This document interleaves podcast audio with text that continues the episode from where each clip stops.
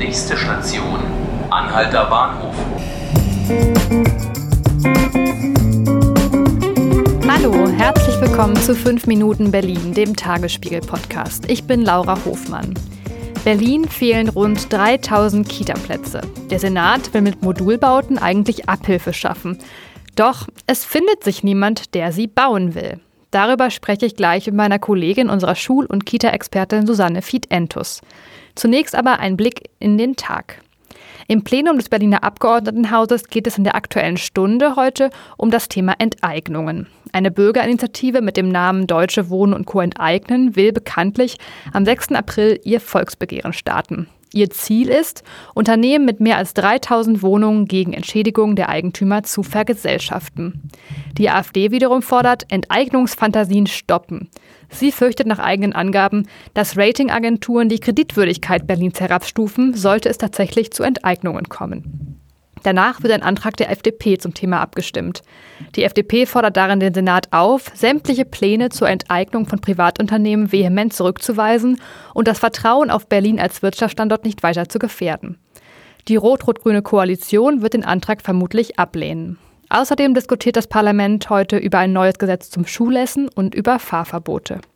Heute kommen auch die Ministerpräsidenten der Länder zusammen. Bei ihrer gemeinsamen Konferenz wird es vor allem um die Kürzungspläne des Bundes für die Flüchtlingshilfe gehen.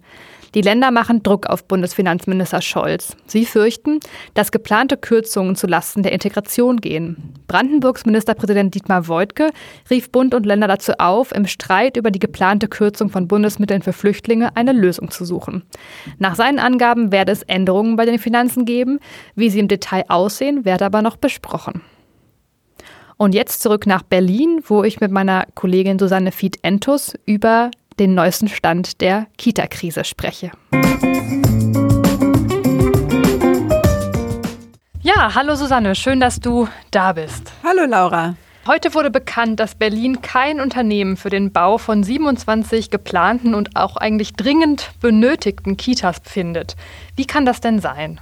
Ja, äh, der Senat, also das heißt die Senatsverwaltung für Stadtentwicklung, äh, die eigentlich sozusagen Bauherr ist, äh, die hat heute mitgeteilt, dass es einfach keine Firma gab, die sich eben letztlich beworben hat. Das heißt, es gab zwei Interessenten, 30 Interessenten, es gab auch sechs ernsthafte ähm, Bewerber quasi am Anfang und plötzlich gab es kein einziges Angebot. Mhm. Und warum nicht? Also was ist das Problem im Verfahren? Also die Senatsverwaltung Stadtentwicklung äh, sagt halt also die bequemste Antwort in diesem Fall und verweist einfach auf die vollen Auftragsbücher, was also heißen soll, es ist nicht unsere Schuld, die Stadt baut halt und äh, alle haben damit zu tun, dass es nicht genug Firmen gibt, um die vielen Aufträge auszuführen.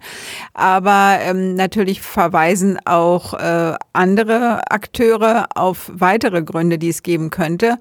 Und äh, dazu zählt eben das Vergaberecht, das eben sehr kompliziert ist in der öffentlichen Hand und das dazu führt eben, dass manche Firmen oder viele Firmen äh, lieber darauf verzichten, für die öffentliche Hand zu bauen. Okay. Und wird das Vergaberecht denn jetzt reformiert? Es gab da ja mal Ankündigungen. Wird da jetzt was passieren? Ja, es soll äh, demnächst passieren sogar. Es gibt sogar einen Referentenentwurf. Und zudem äh, will sich die äh, Industrie- und Handelskammer am Freitag äußern. Mhm. Ähm, es ist nicht damit zu rechnen, äh, dass die Firmen dann Hurra schreien werden. Es gibt bereits Andeutungen, dass es immer noch alles viel zu kompliziert sei. Aber das wird man eben am Freitag näher hören. Okay. Bei den geplanten Neubauten der Kitas handelt es sich ja um sogenannte modulare Kita-Bauten. Wie kann man sich die denn vorstellen und wo in Berlin sind sie eigentlich geplant?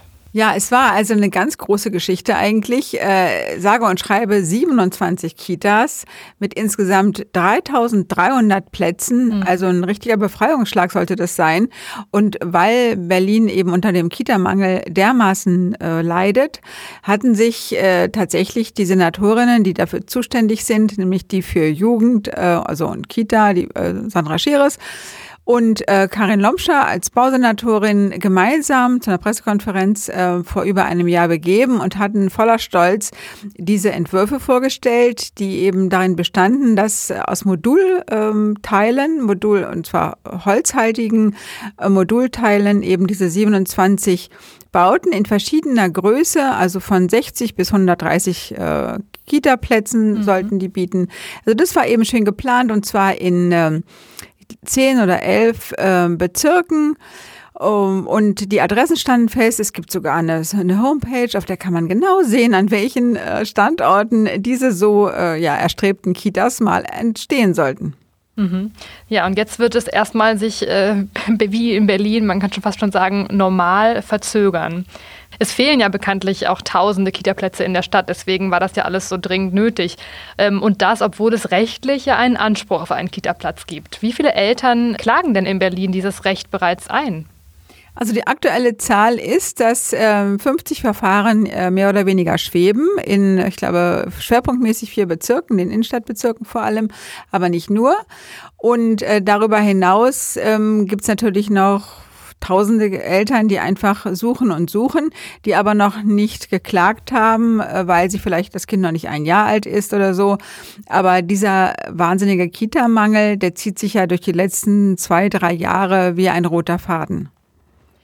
Vielen Dank, Susanne, dass du uns darüber informiert hast, wie so der aktuelle Stand in der Kita-Krise in Berlin ist. Und danke Ihnen auch fürs Zuhören. Eine neue Folge von 5 Minuten Berlin gibt es morgen wieder. Sie können uns auch abonnieren, um uns nicht zu verpassen, Spotify, iTunes oder in anderen Podcast-Kanälen. Ich freue mich, dass Sie zugehört haben. Mein Name ist Laura Hofmann. Gesprochen habe ich mit meiner Kollegin Susanne Fied-Entus. Bis bald.